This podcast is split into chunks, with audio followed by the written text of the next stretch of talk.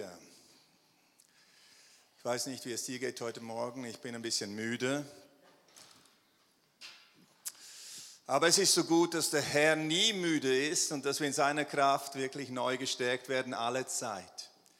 Gott ist gut alle Zeit, auch in dieser Zeit, in der vieles drunter und drüber geht. Und wir dürfen unseren Blick auf den Herrn richten. Und wir brauchen ihn. Also was mich anbelangt, ich brauche Berührungen von ihm. Wie geht es dir heute Morgen? Wer braucht heute Morgen eine Berührung von Gott, eine neue Berührung vom lebendigen Gott? Oft stehe ich vor dem Herrn und sage, Herr, ich brauche eine neue Berührung von dir. Und das Schöne ist, dass der Herr da ist und er sagt, wer mich sucht, der wird mich finden. Und das wollen wir tun, auch heute Morgen. Und auch nochmals eine Einladung für heute Abend, Heilungs- und Segnungsgottesdienste. Wir brauchen neue Berührung von Gott, auch in dieser Dimension. Wir wollen uns ausstrecken nach Heilung von Gott, 19 Uhr. Und wenn du Segnung brauchst oder Heilung brauchst, dann komm heute Abend auch in den Gottesdienst. Ich heiße auch alle ganz herzlich willkommen, die am Livestream mit dabei sind. Der Herr segne euch, der Herr begegne euch, der Herr berühre euch. Lasst uns noch beten, auch für die Kranken, für die Schwachen, für die Angefochtenen. Vater, wir danken dir, dass wir deinen Namen erheben dürfen. Du bist der Herr, unser Arzt, und das bekennen wir auch heute Morgen. Herr, wir sind angefochten, auch als Gemeinde, mit schweren, schweren Verläufen, auch von Krankheiten, Herr. Aber wir bekennen, du bist der Herr, unser Arzt. Und heute Morgen sprechen wir das aus, gerade auch über unseren kranken Geschwistern, über denen, die leiden, körperlich oder seelisch leiden. Komm, Herr, und berühre du mit deiner Gegenwart, o oh Herr. Danke, dass wir unsere Augen auf dich richten dürfen, Jesus. Du bist nicht nur der Retter, wir danken dir dafür, sondern du bist auch der Herr, unser Arzt, unser Heiler. Und du bist der, der uns mit Heiligem Geist erfüllt und du bist der, der wiederkommen wird in Herrlichkeit.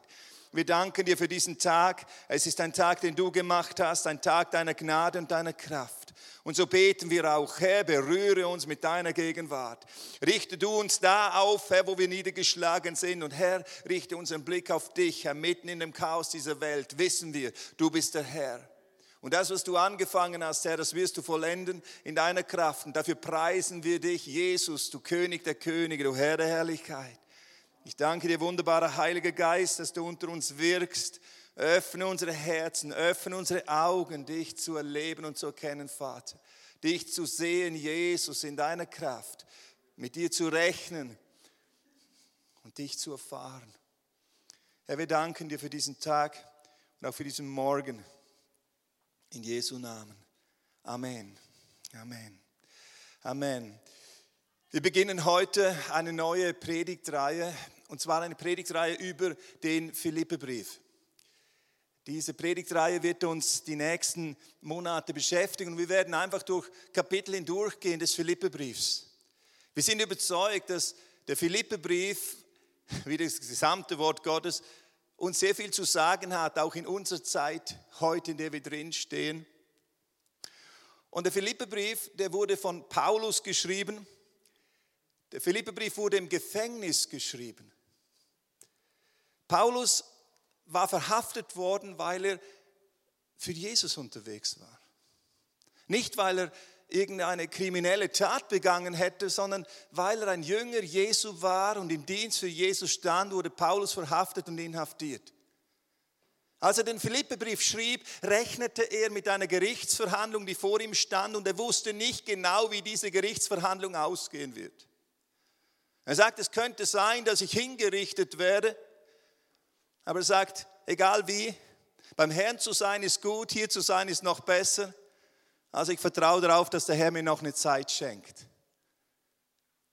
Der Philippebrief ist geschrieben in schwierigen Zeiten. Und dennoch ist dieser Brief bekannt als ein Brief der Freude. Es ist interessant, wenn du den Philippebrief liest, dann begegnest du nicht einem niedergeschlagenen, deprimierten Menschen, der nicht mehr weiter wusste, obwohl vieles sehr schwierig aussah, sondern du begegnest hier einem Menschen, der erfüllt war mit der himmlischen Perspektive der Erlösung in Jesus Christus. Er war im Gefängnis, ja, aber er war nicht allein. Der Herr war mitten in der Situation und das ist genau das, was auch uns gilt zu aller Zeit, egal wo wir durchgehen, egal wie es uns geht. Der Herr ist mittendrin, er ist bei uns und er lässt uns nie allein. Nie. Der Philipperbrief ist für mich die Weisung eines reifen, weisen Menschen in Christus. Paulus war nicht so ein Strohfeuer-Evangelist, sondern Paulus war ein Mensch, der in die Tiefe ging mit dem Herrn. Der tiefe Wahrheiten verstanden hat und sie gelebt hat und der eine Weisung weitergibt als ein reifer Christ an andere Christen. Der Philippebrief ist an eine Gemeinde geschrieben, die Paulus sehr am Herzen, am Herzen lag, mit der er innerlich sehr verbunden war und mit dem ihn vieles verband. Er schrieb an die Ältesten und Diakone, an die Leiterschaft der Gemeinde, aber er schrieb auch an die gesamte Gemeinde diesen Brief. Und schon die Eingangsworte, ich lese sie mal kurz, ich habe sie nicht auf der Folie, zeigen diese Verbundenheit und zeigen aber gleichzeitig auch diese Power, die im Herzen von Paulus präsent war durch die Gegenwart des Heiligen Geistes und des Herrn in seinem Leben. Paulus schreibt dort in Philipper 1, Vers 3 bis 8, vielleicht wenn du die Bibel dabei hast, kannst du sie aufschlagen, Philipper 1. Und dort schreibt Paulus, ich danke meinem Gott bei jeder Erinnerung an euch. Er beginnt mit Dank. Jedes Mal, wenn ich an euch denke, dann wird mein Herz erfüllt mit Dank. Alle Zeit in jedem meiner Gebete und ich bete für euch alle mit Freuden. Wegen eurer Teilnahme am Evangelium vom ersten Tag an bis jetzt, diese Philippe, sie waren Menschen, die das Evangelium gehört haben, von Paulus mitgeteilt gekriegt haben, welche Hoffnung wir in Jesus haben. Und sie wurden Mitteilhaber des Evangeliums, Mitteilhaber dieser frohen Botschaft vom ersten Tage an. Nicht nur Paulus war ein, kein Strohfeuermensch, sondern auch diese Gemeinde in Philippi war eine Gemeinde, die das Evangelium aufgenommen hat und entfacht worden ist mit dieser Dimension der Freude und Hoffnung und dran geblieben ist. Vom ersten Tag an bis jetzt. Ich bin ebenso in guter Zuversicht, diese innerliche Zuversicht von dem Paulus, der da im Gefängnis ist, dass der, der ein gutes Werk in euch angefangen hat, es vollenden wird bis auf den Tag Christi. Das, was Jesus angefangen hat, schreibt Paulus den Philippen, in euch. Ich bin so zuversichtlich, weil ich sehe, wie ihr unterwegs seid, dass der Herr, dass der Herr in euch dieses Werk vollenden wird. Auf den Tag Christi, wenn der Herr wiederkommen wird. So ist es für mich recht, dass ich dies im Blick auf euch alle denke, weil ich euch im Herzen habe. Hier kommt diese innerliche Verbindung. Und sowohl in meinen Fesseln als auch in der Verteidigung und Bekräftigung des Evangeliums seid ihr alle Mitteilhaber der Gnade. Das ist interessant. Er sagt, ich bin hier im Gefängnis wegen der Verteidigung des Evangeliums, aber ihr seid mit mir, dort wo ihr seid, auch solche Menschen, die das Evangelium in sich tragen und hinaustragen in alle Kämpfe und Widerstände, trotzdem mit mir unterwegs seid. Denn Gott ist mein Zeuge, wie ich mich nach euch allen sehne mit der herzlichen Liebe Jesu. Allein diese Eingangsverse zeigen, welche Verbindung Paulus mit dieser Gemeinde hatte, was ihn verband mit dieser Gemeinde, diese Zuversicht und diese Freude. Und er preist den Herrn für diese Gemeinde. Ist es nicht wunderbar, wenn man im Dienst steht und für eine Gemeinde so dankbar sein kann? Ich glaube, im Gefängnis war diese Gemeinde für Paulus auch eine Ermutigung. So ist es, wir sind in unserer Bedrängnis gegenseitig für uns eine Ermutigung, wenn wir Mitteilhaber des Evangeliums sind und Mitteilhaber der Gnade sind. Als Beschenkte Gottes dürfen wir beschenkt sein mit himmlischer Dimension in all unseren Umständen. Auch Paulus im Gefängnis war mit der Gnade erfüllt, der Gegenwart des Herrn. Und das erfüllte ihn mit Freude. Was für eine Dimension. Was für eine Dimension. Er beginnt mit Dank und dann fährt er fort und ich komme jetzt zum Text, den ich heute zur Grundlage der Predigt nehmen will. Philipper 1, Vers 9 bis 11 und dann schreibt er folgendes. Und um dieses bete ich. Um dieses bete ich. Dass eure Liebe noch mehr und mehr überreich werde in der Erkenntnis und Einsicht, aller Einsicht damit ihr prüfen könnt, worauf es ankommt. Damit ihr lauter und unanstößig seid auf den Tag Christi. Hier wieder Tag Christi. Erfüllt mit der Frucht der Gerechtigkeit, die durch Jesus Christus gewirkt wird, zur Herrlichkeit und zum Lobpreis Gottes. Was mich beeindruckt hier an diesem Brief nun mal bis hierhin schon ist, dass Paulus diesen Brief beginnt mit kurzen Einleitungsworten des Grußes, der Begrüßung und dann beginnt er mit Dank und Lob, Preis und Gebet. Zeigt das nicht schon, welche Tiefe dieser Mann in der Christusverbindung lebte? Er beginnt nicht seinen Brief zuerst einmal mit den Hinweisen auf die Umstände und Widerstände und die Schwierigkeiten und die Kämpfe und die Unmöglichkeiten und die Herausforderungen und die Gefahr und die Todesgefahr und das Gerichtsverfahren. Nein, er beginnt diesen Brief mit Dank und Gebet.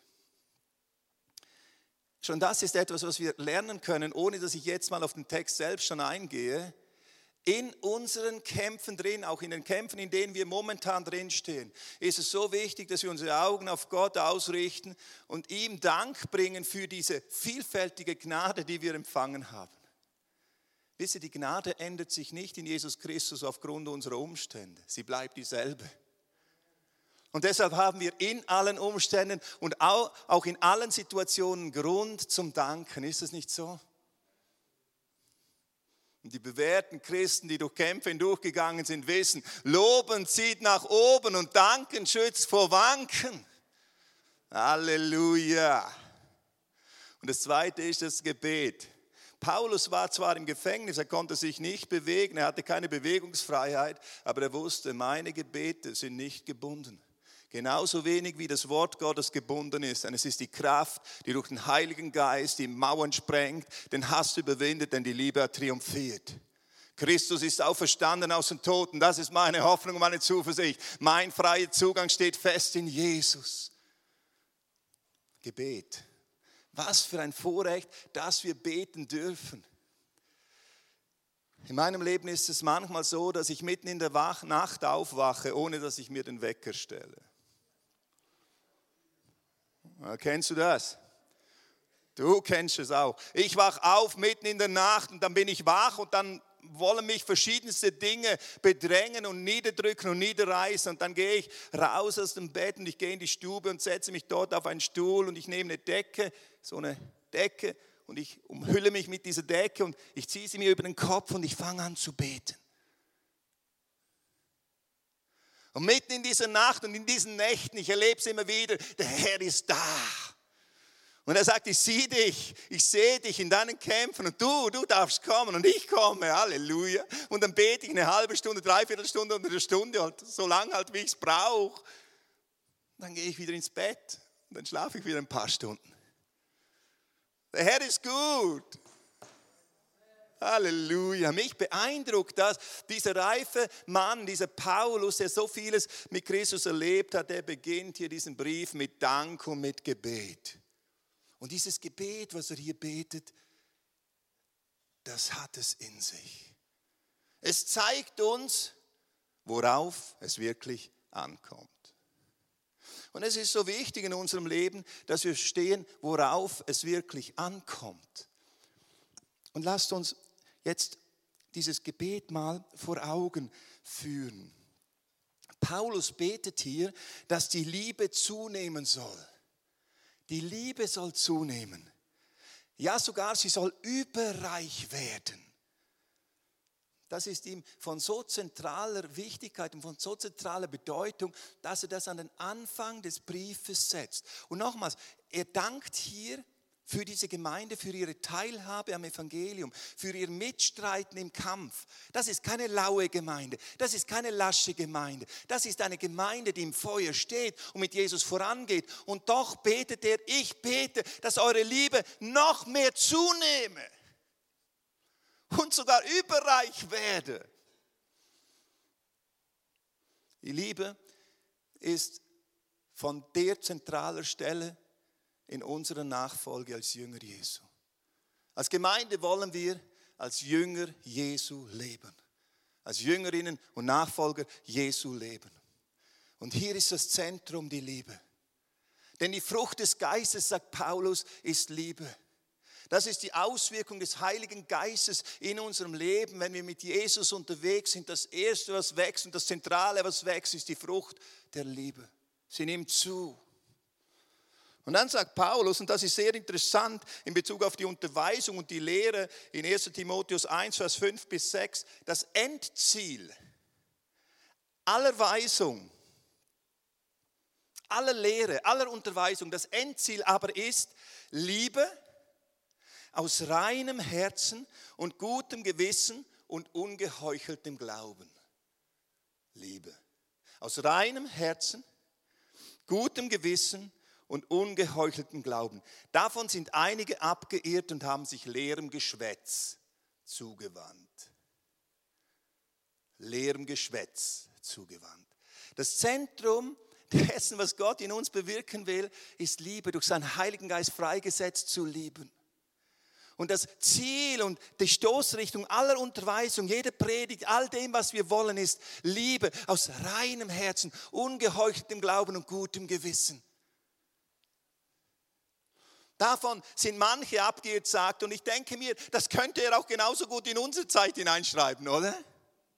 Und wisst ihr, was ein Zeichen der Endzeit ist, schreibt Paulus? Die Liebe wird in vielen erkalten. Nicht die Religiosität, auch nicht irgendwie etwas anderes, aber die Liebe wird in vielen erkalten. Der Maßstab für all das, was wir tun in unserem Leben, ich möchte mal so sagen, die Währung des Himmels ist Liebe. Paulus schreibt in 1. Korinther 13, 1 bis 3 zu einer Gemeinde, die ziemlich charismatisch unterwegs war. Er sagt am Anfang des Briefes, ihr habt an keiner Gnadengabe Mangel. Da ging es richtig ab mit Heilung und prophetischem Reden und Zungenreden und all das. Ihr habt dann keine Gnadengabe Mangel. Aber dann schreibt er folgendes in 1. Korinther 13, denn sie hatten an etwas Mangel, nämlich an dieser Liebe, an der gelebten Liebe. Und er schreibt hier, wenn ich in Sprachen der Menschen oder der Engel rede, aber keine Liebe habe, so bin ich ein tönendes Erz geworden oder eine schallende Zimmel. Ich mache Lärm, aber da ist nichts dahinter. Und wenn ich Weissagung habe und alle Geheimnisse und alle Erkenntnis weiß und wenn ich allen Glauben habe, sodass ich Berge versetze, aber keine Liebe habe, so bin ich nichts. Ich sagte eines, wenn durch meinen Dienst die Berge versetzt werden, Zeichen und Wunder geschehen, dann füllen sich die Hallen. Aber Paulus sagt, wenn du keine Liebe hast, dann bist du nichts. Und wenn ich all meine Habe zur Speisung der Armen austeile, und wenn ich meinen Leib hingebe, damit ich Ruhm gewinne, aber keine Liebe habe, so nützt es mir nichts. Wow. Die Währung des Himmels ist die Liebe, göttliche Liebe in unserem Leben, die unser Leben bestimmt und formt und treibt und motiviert.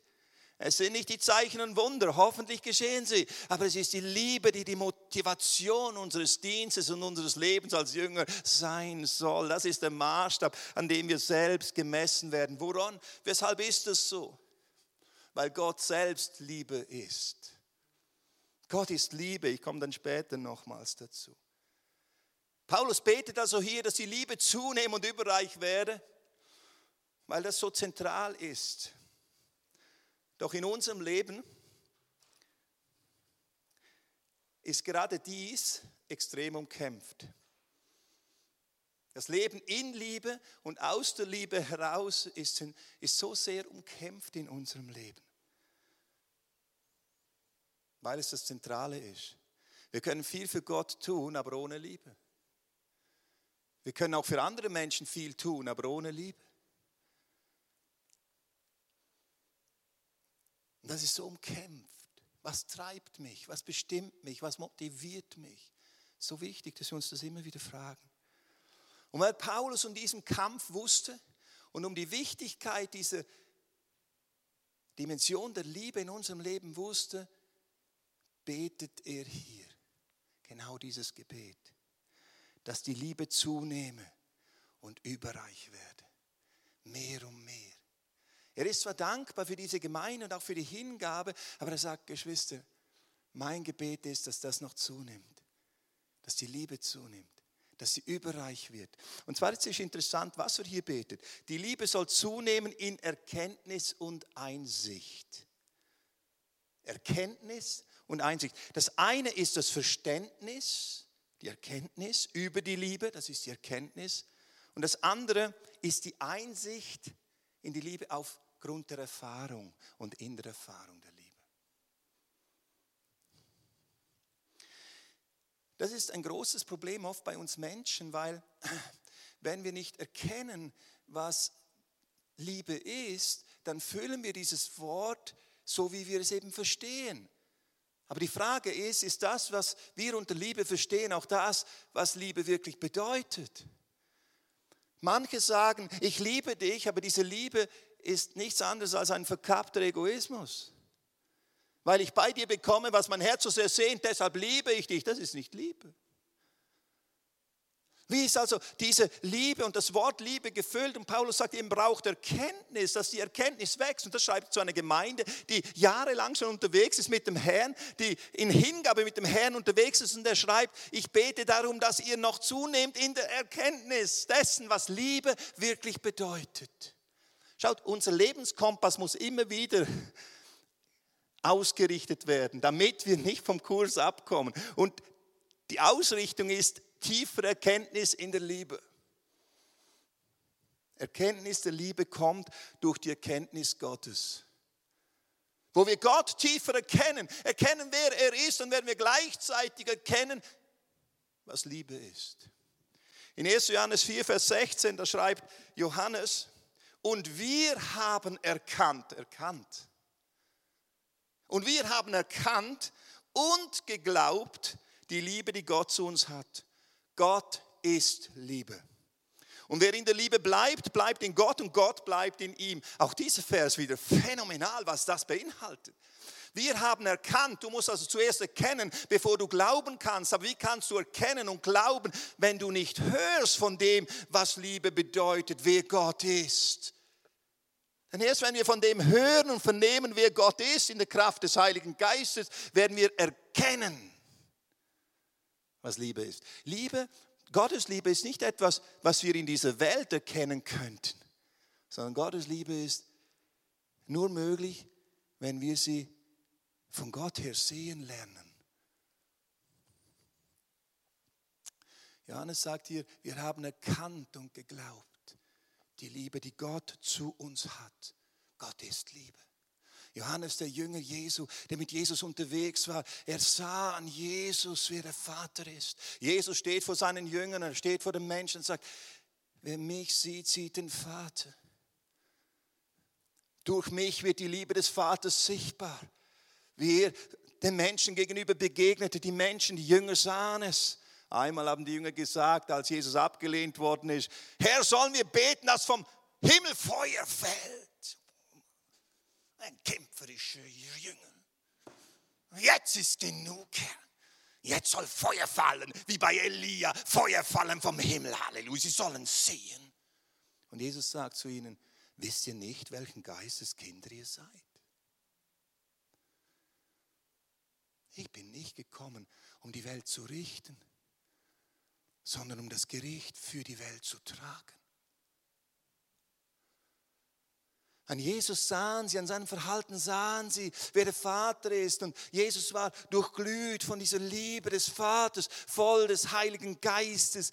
Die Menschen mit gebrochenem Herzen wurden angezogen von ihm, weil sie spürten, hier werde ich nicht abgelehnt, hier werde ich nicht weggestoßen, sondern dieser Rabbi, er sieht tiefer, er sieht tiefer. Es ist die Liebe, die tiefer sieht.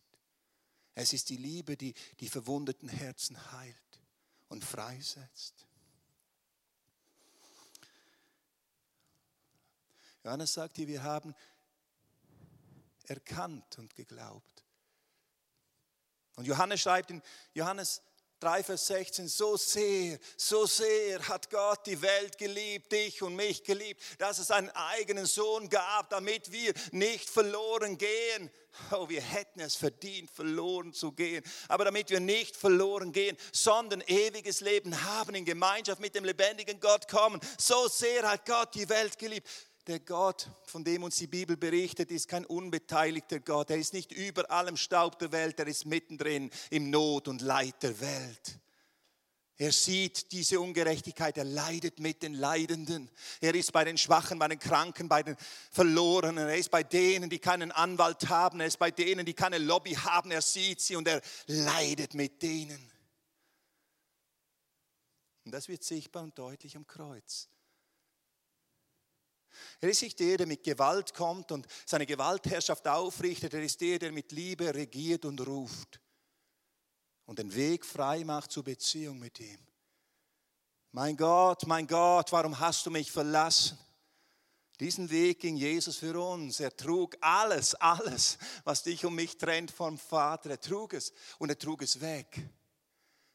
Wir haben erkannt, wir haben erkannt, schreibt Johannes, und geglaubt, die Liebe, die Gott zu uns hat, es ist eine bedingungslose Liebe, eine kompromisslose Liebe, eine radikale Liebe, die bis zur Wurzel des Übels geht, um uns herausreißt aus der Gottesferne, damit wir mit ihm leben dürfen. Und diese Liebe ist erfahrbar. Aber bevor du sie erfährst, musst du sie erkennen. Wer ist Jesus? Wer ist Jesus? Du stehst vor dem Kreuz und du siehst ihn und du siehst diese Liebe des Vaters zu dir und du sagst, oh, ich habe so viel verbockt in meinem Leben. Und der Herr sagt, meine Gnade ist größer. Meine Liebe ist größer. Meine Liebe ist größer als deine Gottesferne, meine Sehnsucht nach dir, dass du zurückkommst zu mir, ist größer als deine Ablehnung, dein Egoismus. Und ich rufe dich, komm zurück. Und du stehst da und du sagst wirklich, mir gilt diese Liebe. Ich habe erkannt. Und ich gebe mein Leben Jesus und ich sage, komm in mein Leben. Und als ich das damals gemacht habe, vor über 30 Jahren, da habe ich es erlebt, erfahren. Ich habe nicht nur erkannt, was für eine Liebe Gott für mich hat, sondern ich habe erfahren, welche Liebe Gott für mich hat. Paulus schreibt in Römer 5, Vers 5, die Liebe Gottes ist ausgegossen in unsere Herzen durch den Heiligen Geist in unser Leben. Halleluja. Ich weiß, ich bin geliebt. Der Vater hat mich umarmt und umarmt mich immer wieder. Ich erlebe es in diesen Nächten, wenn ich aufwache und in die Stube zum Beten gehe. Ich erlebe die Gegenwart meines Vaters, des Heiligen Geistes, die Gegenwart des Herrn hier. Halleluja. Er liebt mich. Und an ihm erkenne ich auch, was Liebe ist. Diese Liebe, die frei ist, sich zu verschenken. Diese Liebe, die frei ist, zu herrschen in Demut. Ein Widerspruch, den du nicht aufrichten kannst in dieser Welt. In dieser Welt herrschen die Herrschenden mit Macht und mit Gewalt. Sie, sie wollen mit Gewalt Dinge erzwingen und sie töten und sie zerstören. Aber wo die Liebe hinkommt, entsteht das Leben. Aber erst wenn wir in dieser Liebe leben, wahre Nachfolge leben, wächst die Frucht der Liebe Gottes in unserem Leben. Nicht nur, wenn wir sie erkennen, auch nicht nur, wenn wir sie erfahren, sondern wenn diese Liebe Raum gewinnt in unserem Leben und wir anfangen, als Jünger und Jüngerinnen Jesu in dieser Liebe zu leben, fängt diese Frucht der Liebe an, auch in unserem Leben zu wachsen. Das Wachstum in der Liebe transformiert mich selbst, meinen Alltag. Es wird durchdrungen von der Liebe, bestimmt von der Liebe und ist eine tägliche Entscheidung. Ich weiß nicht, wie es dir geht, aber ein Leben in der Liebe zu führen ist nicht einfach etwas, das du einmal für dich entschieden hast, sondern du musst dich entscheiden, diesen Weg der Liebe zu gehen. Ist es nicht so? In dieser Welt herrschen andere Gesetze. Es herrschen nicht die Gesetze der Liebe, aber Gottes Reich ist nahegekommen und Gott regiert, er regiert in uns und wir dürfen mit ihm unterwegs sein und in der Kraft des Heiligen Geistes freigesetzt sein zu lieben. Aber ich muss mich echt entscheiden. Herr, ich möchte diesen Weg gehen. Ich möchte segnen und nicht fluchen. Ich möchte ein Segen sein, denn du hast mich gesegnet. Ich möchte in der Gnade leben, die du mir gegeben hast und in dieser Hingabe, die aus der Gnade folgt, leben, damit mein Leben himmlische Frucht bringt. Schaut, Jesus sagt, und das ist schon eine Herausforderung, Matthäus 22, er aber sprach zu ihm, ein, ein, ein Schriftgelehrter kommt und sagt, was ist das größte Gebot? Er aber sprach zu ihm, du sollst den Herrn, deinen Gott lieben mit deinem ganzen Herzen und mit deiner ganzen Seele und mit deinem ganzen Verstand. Übrigens auch mit deinem Verstand, oder? Dies ist das größte und erste Gebot. Das zweite aber ist ihm gleich, du sollst deinen Nächsten lieben wie dich selbst. Alle diese zwei Gebote, an all diesen zwei Geboten hängt das ganze Gesetz und die Propheten. Auf den Punkt gebracht, sagt Jesus, wenn du wissen willst, was der Maßstab für das Leben ist, dann ist es folgendes. Lieb Gott mit deinem ganzen Herz, mit deiner ganzen Kraft, mit deinem ganzen Verstand und liebe deinen Nächsten wie dich selbst. Das ist der Maßstab für dein Leben. Tu dies. Hey Geschwister, und jetzt, wenn wir das mal anwenden, diesen Spiegel der Liebe uns vor Augen führen, dann merken wir, wow, oh Gott, ich brauche Veränderung. Wir kapitulieren vor dem Maßstab der Liebe und sagen, Herr, ich kann es nicht. Und Jesus sagt, ich weiß, dass du das nicht kannst. Deshalb komm zu mir und leg dein Leben mir hin. Lass dich von mir prägen, lass dich von mir verändern, lass dich von mir gebrauchen. Hingabe in der Nachfolge. Und wenn wir das leben, und jetzt kommt es zu etwas sehr Entscheidenden, dann hier endet ja das Gebet von Paulus nicht, sondern Paulus sagt, wenn wir so leben, wenn wir überreich werden in der Liebe, sagt er, damit wir fähig werden zu prüfen, worauf es wirklich ankommt. Damit ihr prüfen könnt, worauf es wirklich ankommt. Und ist es nicht so, in unserem Leben ist die größte Herausforderung, doch zu unterscheiden, was ist wichtig und was ist unwichtig. Und auch in unserem Leben, und jetzt muss ich nur in dein Leben hineinschauen, ist die Gefahr, dass wir Nebensächlichkeiten zur Hauptsache machen. Und uns von Nebensächlichkeiten so dominieren lassen, damit wir nicht wirklich in der Hauptsache unterwegs sind gefangen genommen werden von Nebensächlichkeiten. Wir können Dinge priorisieren in unserem Leben, die nicht wirklich von ewigem, göttlichem Gewicht sind. Und daher ist es wichtig zu prüfen, worauf es letztendlich ankommt. Und schaut, und das Prüfkriterium ist die Liebe. Liebe Gott von ganzem Herzen und deinen Nächsten wie dich selbst. Worauf kommt es wirklich an? In deinem und meinem Leben. Auf dieses Leben der Nachfolge in Liebe. Und dementsprechend, wenn du es zulässt, dass du in der Liebe wächst und überreich wirst, dann wirst du auch erkennen, wie du deine Prioritäten im Alltag wirklich setzen sollst. Denn eines möchte ich euch sagen, was am Ende von unserem Leben bleiben wird, ist das, was wir aus der Liebe heraus für Gott und die Menschen getan haben. Und wenn ich mein Leben hingebe, aber keine Liebe habe, so ist es nichts. Und wenn ich Wunderwerke tue, aber keine Liebe habe, so bin ich nichts. Und wenn ich mit Menschenzungen rede und Engelszungen rede und alle beeindruckt sind von mir, aber keine Liebe habe, so bin ich nur ein tönende, klingende, schallende Zimbel. Wow, Jesus. Wisst ihr, dass ich dankbar bin, dass wir so weise Lehrmeister haben wie ein Paulus, der zu uns spricht und uns ausrichtet auf das, worauf es wirklich ankommt? Das ist Gnade. Die Liebe ist das Prüfkriterium. Wenn wir so leben, hat dies Auswirkungen in unserem Leben und hat eine verändernde Kraft, nicht nur in uns, sondern auch durch uns. Paulus richtet dann den Blick nach vorne. Ich lese nochmals den Text. Und um dieses bete ich, dass eure Liebe noch mehr und mehr überreich werde in Erkenntnis und aller Einsicht, damit ihr prüft, worauf es ankommt. Und jetzt kommt das zweite damit. Damit ihr lauter und unanstößig seid auf den Tag Christi, erfüllt mit der Frucht der Gerechtigkeit, die durch Jesus Christus gewirkt wird. Wenn wir so leben, in der Liebe zunehmen, dann werden wir fähig sein zu prüfen und dieses Prüfen wird unserem Alltag die Prioritäten setzen und aus diesen Prioritäten, die wir aus der Liebe heraussetzen, werden die Werke geschehen, die wir tun. Und wir werden lauter und unanstößig sein. Lauter bedeutet rein, gereinigt. Wisst ihr, die Liebe, wenn sie zum Maßstab in unserem Leben wird, wird die Schlacke in unserem Leben hochbringen.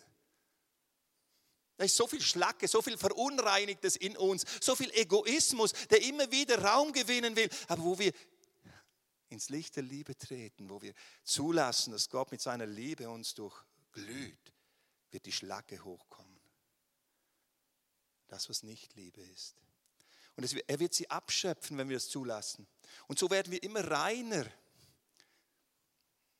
immer mehr durchglüht von seiner Liebe, immer mehr geprägt von seiner Liebe und unanstößig. Wir werden kein Anstoß mehr sein für andere zur Sünde. Wir werden Menschen schon anstoßen im Sinne von, hey, wir glauben an Jesus. Das Licht wird immer die Finsternis konfrontieren. Aber es ist eine Konfrontation der Reinheit seiner Liebe. Unanstößig. Auf den Tag Christi. Paulus in diesen ersten Versen, schon in dem, was ich am Anfang gelesen habe, hat den Tag Christi vor Augen. Paulus lebte nicht im Hier und Jetzt verhaftet, sondern er lebte ein Leben als ein Mensch, der wusste, ich bin hier unterwegs auf mein himmlisches Ziel hin. Und alles, was ich tue hier in dieser Zeit, ist ein Leben für Jesus mit dieser himmlischen Perspektive, denn der Herr kommt wieder. Das sagt er hier in diesen, in diesen Eingangsversen, in seinem Dank und seinem Gebet, sagt er zweimal den Tag Christi. Schau mal, das setzt uns frei aus der momentanen Situation, in der wir drinstehen. Das ist nur ein Teil der ganzen Geschichte. Der Herr kommt wieder. Und wenn der Herr wiederkommt, dann wird sich jedes Knie beugen und jeder Mund wird bekennen, dass er der Herr ist. Die Despoten dieser Welt werden aufstehen aus den Toten. Sie werden von dem Herrn der Herrlichkeit stehen. Die, die nie vor Gericht getreten sind für ihre Ungerechtigkeiten, werden vor ihm stehen, dem heiligen, lebendigen Gott. Und er wird sie durchleuchten, konfrontieren mit seiner Reinheit der Liebe, mit seiner Gerechtigkeit. Und auch wir werden vor ihm stehen und ein Lobpreis für ihn sein, wenn wir denn unser Leben mit ihm, in ihm und aus ihm heraus geführt haben. Wer so lebt, wer so in der Nachfolge lebt, wird erfüllt sein, sagt Paulus hier, von der Frucht der Gerechtigkeit. Der Gerechtigkeit, der Wahrheit und der Liebe.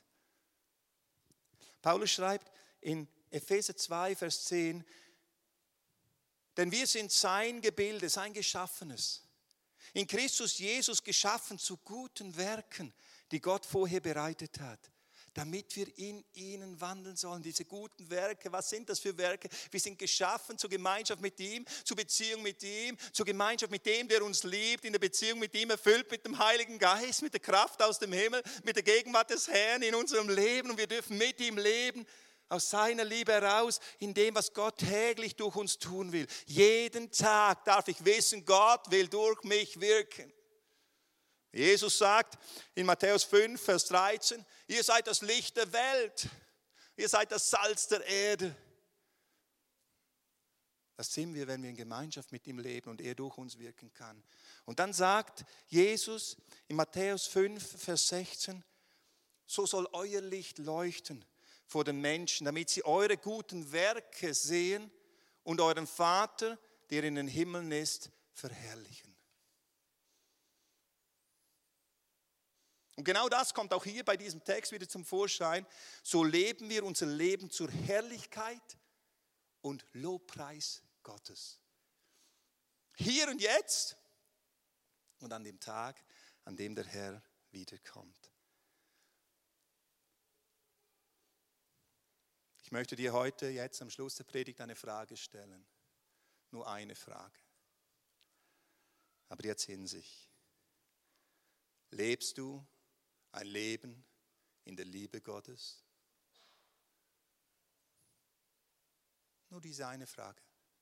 Lebst du ein Leben in der Liebe Gottes?